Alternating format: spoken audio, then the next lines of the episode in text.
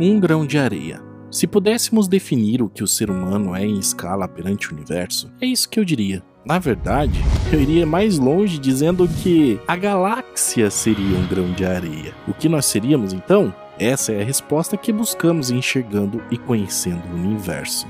E sempre que avançamos mais, mais descobrimos o quanto somos insignificantes. Depois de termos viajado aqui no canal para outros planetas até os confins do universo, é hora de viajarmos pelas maiores estrelas. Sol. Este que para nós é um verdadeiro monstro comparado com o nosso planeta, será a base de comparação para medirmos outras estrelas. Mas antes, vamos combinar. Apesar de eu colocar as informações da massa solar da maioria das estrelas, o foco do vídeo será no tamanho, que é chamado de raio de diâmetro solar e as curiosidades conhecidas da estrela em si. Afinal, a ideia aqui é termos uma noção de tamanho independente de ser composto de ferro ou algodão. E devido às grandes distâncias, vamos usar também algumas unidades de medidas diferenciadas, sendo a distância entre as estrelas em anos-luz e a distância entre a estrela e qualquer outro objeto que a orbite em unidade astronômica. Então é bom entender que um ano-luz tem aproximadamente 9,5 trilhões de quilômetros e que uma unidade astronômica tem 150 milhões de quilômetros, que é a distância média entre o Sol e a Terra. Agora que você está pronto, partiu o espaço.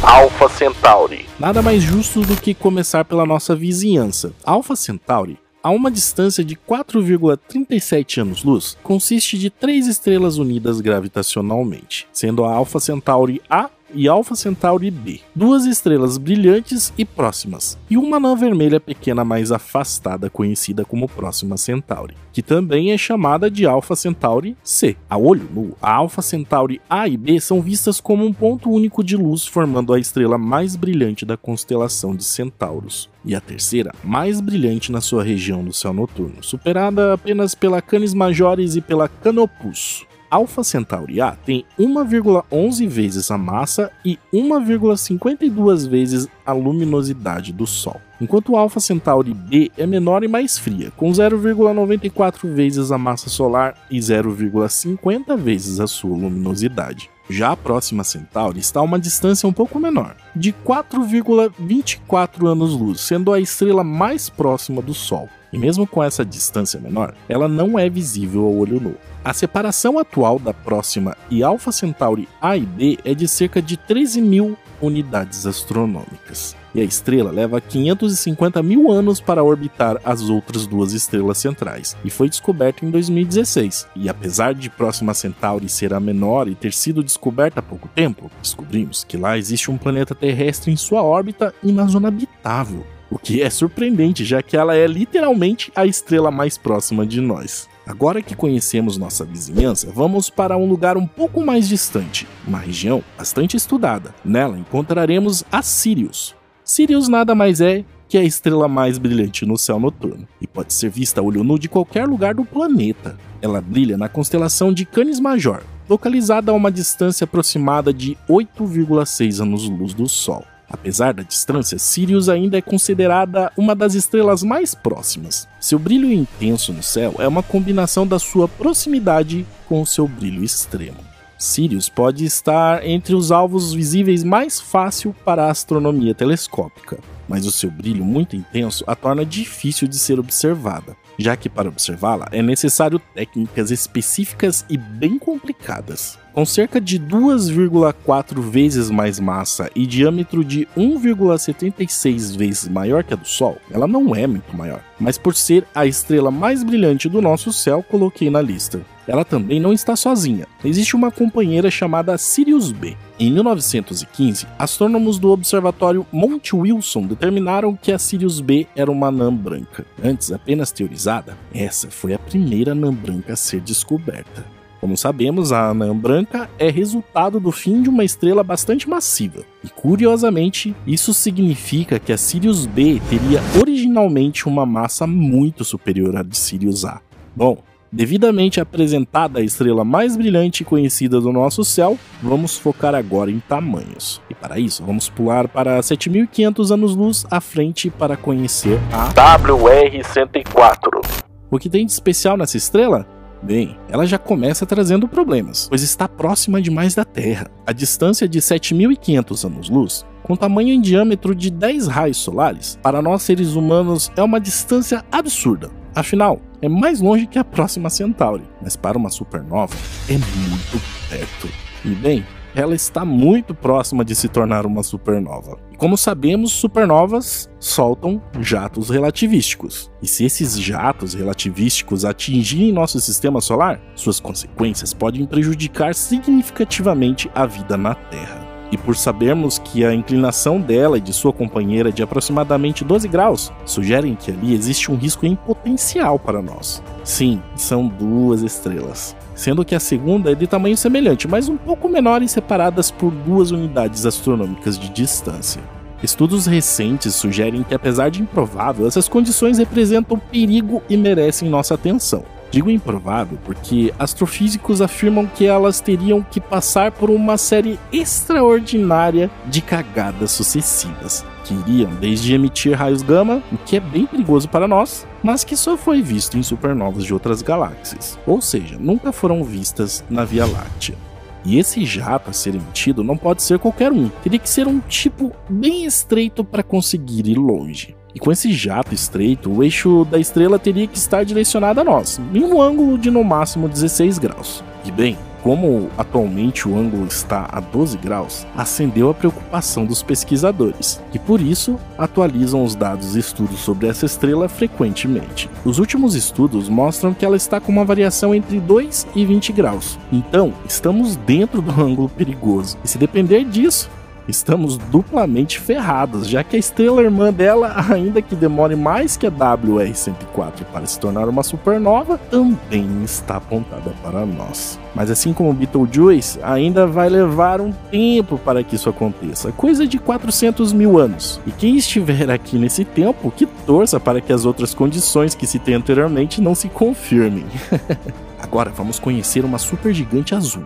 Para isso, vamos voltar para um lugar um pouco mais próximo e conhecido. E que provavelmente você já olhou alguma vez na sua vida para ela. Zeta Orionis, conhecida tradicionalmente como Alnitak, é uma das famosas Três Marias. A da esquerda, para ser mais exato. Conhecida também como Cinturão de Orion, essas três supergigantes azuis são muito mais quentes e massivas que o Sol. Poderosas, residem a cerca de 1500 anos-luz da Terra e nasceram no bastante conhecido e estudado berçário estelar de Orion. Mas o fato mais curioso que nos leva a olhar com mais detalhes a Unitak é que, apesar de parecer estar lado a lado com as suas irmãs, novos estudos descobriram recentemente que ela está mais perto cerca de 800 anos-luz de nós. E junto com essa descoberta, chegou-se à conclusão de que ela na verdade é um conjunto de três estrelas. A estrela primária, a Unitak, é uma supergigante azul sendo 28 vezes mais massiva e com raio de diâmetro estimado em 20 vezes maior que a do Sol. Orbitando a Unitak está a Zeta Orionis B e a Zeta Orionis AB. Essa última, por ser muito pequena, só foi descoberta em 1998. Como vocês podem perceber, é muito comum existirem sistemas com mais de uma estrela. Tão comum que ela não é a única das três Marias que possui mais de uma estrela, não. A Mintaka também possui uma outra menor. E essas estrelas estão tão próximas que completam uma órbita a cada cinco ou seis dias. Agora, você nunca mais olhará com os mesmos olhos para as três Marias. Ou melhor, somando tudo, seis Marias.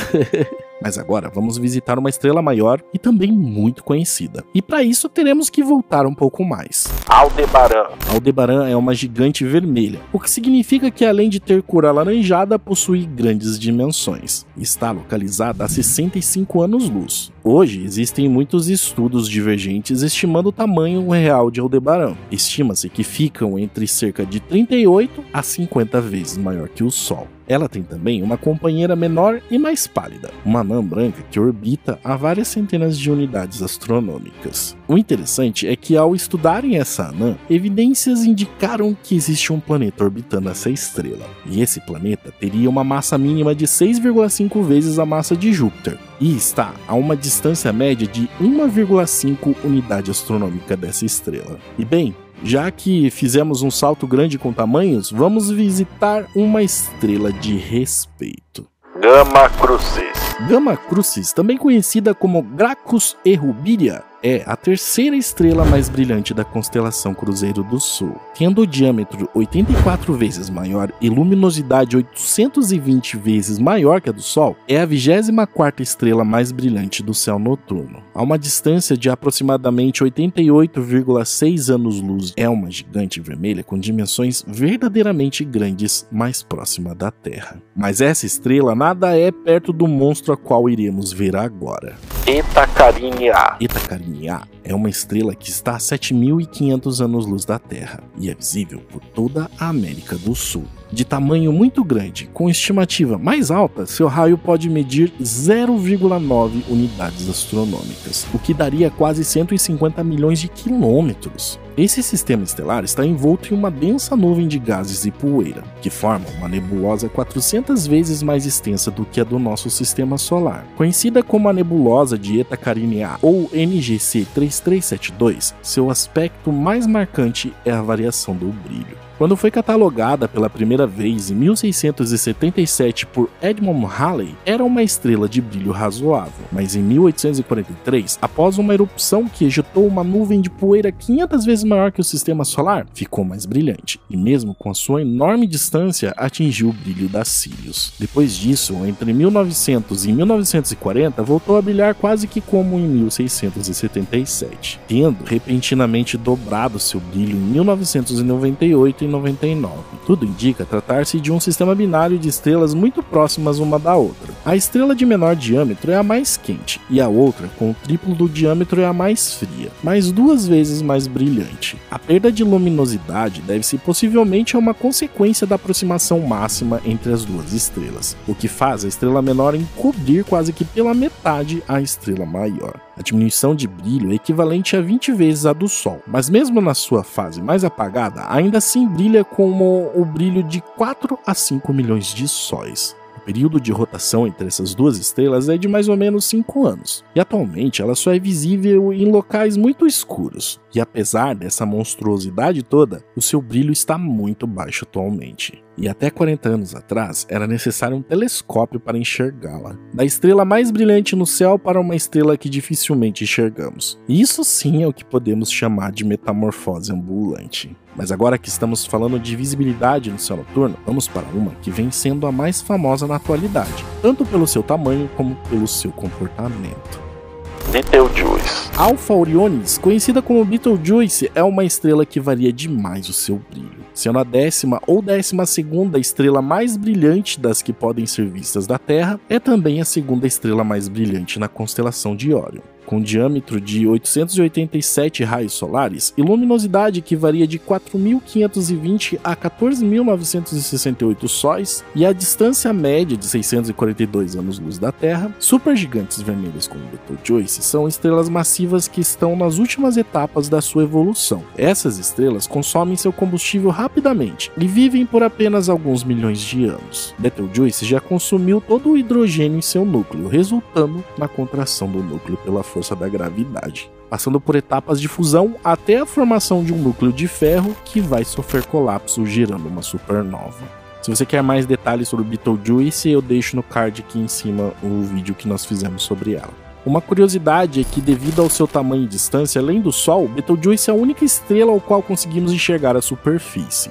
Isso nos dá bastante informações sobre como uma estrela além da nossa se comporta, nos gerando parâmetros para comparações e compreensões. Betelgeuse também faz companhia para outras estrelas bastante conhecidas nas noites aqui da Terra. E apesar de todo esse tamanho, ela ainda perde em luminosidade para Rigel. Isso porque Betelgeuse é mais brilhante apenas no comprimento de onda infravermelho. Diferente de Rigel, que apesar de ser muito menor, emite raios no comprimento de ondas visíveis, que como o nome diz, ondas que conseguimos ver. Mas não se engane achando que Rigel é pequena só porque disse que é pequena. Comparado ao Sol, Rigel ainda é um monstro. E Betelgeuse, bem, não preciso nem dizer nada, né? Mas agora vamos viajar para um local mais perto para conhecer a famosa Antares. Antares é uma estrela supergigante vermelha na constelação de Escórpios, e ela é a 16 estrela mais brilhante do céu noturno. Com um raio de diâmetro de aproximadamente 883 vezes a do Sol, se fosse colocada no centro do sistema solar, sua parte mais externa se encontraria entre a órbita de Marte e Júpiter.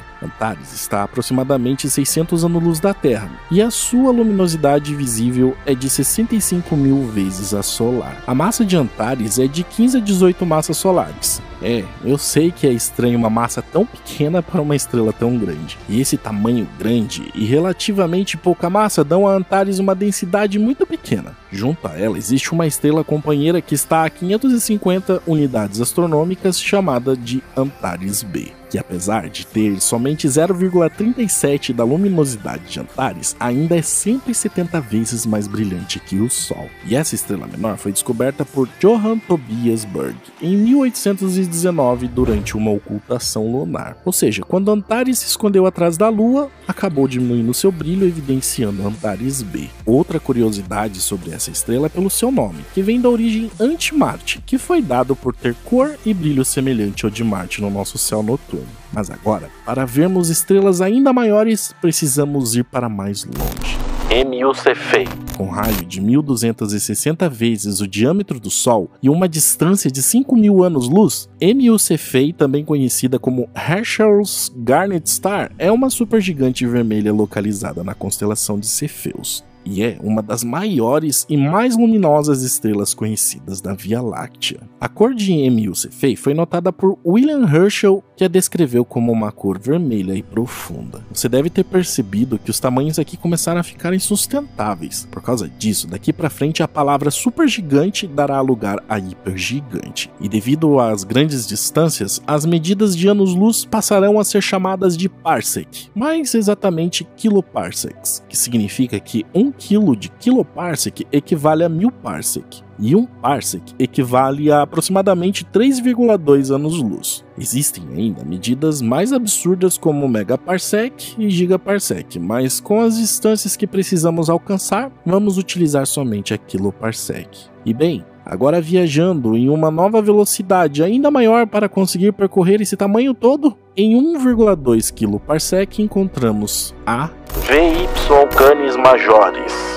VY Canis Majores é uma estrela hipergigante localizada na constelação de Canis Major.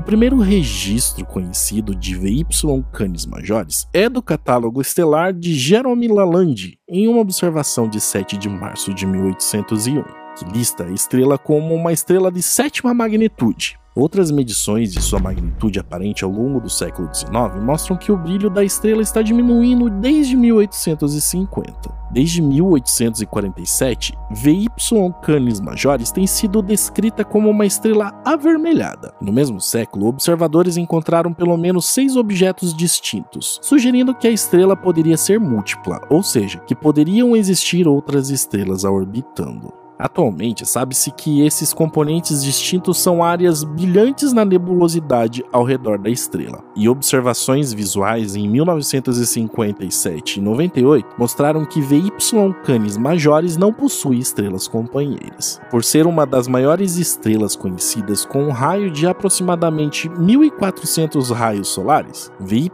Canis Majores está nos limites do que consideramos uma leitura com precisão aceitável. Inclusive, muitos astronautas astrofísicos acreditam a ela o título de maior estrela já registrada devido a ela estar no limite dessa precisão, diferente das quais vamos visitar agora. RW Cephei. RW Cephei é uma hipergigante vermelha na constelação de Cefeus e atualmente está entre as maiores estrelas descobertas. RW Cephei tem um raio estimado entre 1260 e 1535 raios solares está a uma distância de 4 kparsecs. E levando como base a variação do seu tamanho, se for no menor, ainda assim RW Cephei será tão grande quanto a órbita de Júpiter, e não será tão grande como outras estrelas na constelação de Cefeus, tal como V354 Cephei e VV Cephei A. Por RW Cephei ser uma estrela variável semi-regular, sua superfície está sujeita a oscilações de temperatura e luminosidade constante. Apesar dela ser imensa, voltando um pouco pelo universo, ainda um monstro, ainda na distância de 1,6 kparsecs. NML Cygni. NML Cygni ou V 1489 Cygni é uma estrela hipergigante vermelha e uma das maiores estrelas conhecidas com cerca de 1650 raios solares. É uma das supergigantes mais luminosas. A NML Cygni foi descoberta em 1965 por Neil G.